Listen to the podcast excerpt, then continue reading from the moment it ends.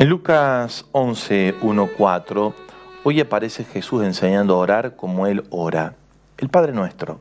Esa oración tan sentida por nosotros, aprendida por nosotros desde niños tal vez, o aprendida ya cuando encontramos a Jesús en el camino siendo adultos. En realidad, la oración del Padre Nuestro propuesta por Jesús después que los discípulos dicen, enséñanos a orar. Lo han visto a Jesús orar largas noches mientras decide cosas importantes. Lo han visto orar entre la gente, cuando cura, cuando hace obras de prodigio.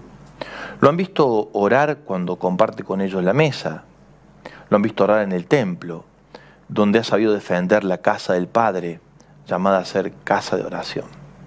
La oración es como, como el aire para los pulmones en la vida del cristiano. Pedirle al Señor que te enseñe a orar.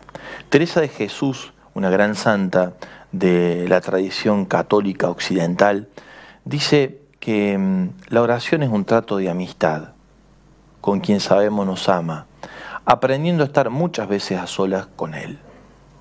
Que el Señor te regale la oportunidad de hablar con Él como hablas con un amigo, con una amiga, y que en esa conversación, además de decirle, puedas escucharlo en tu corazón y entender qué quiere para tu camino. Que tengas un hermoso día.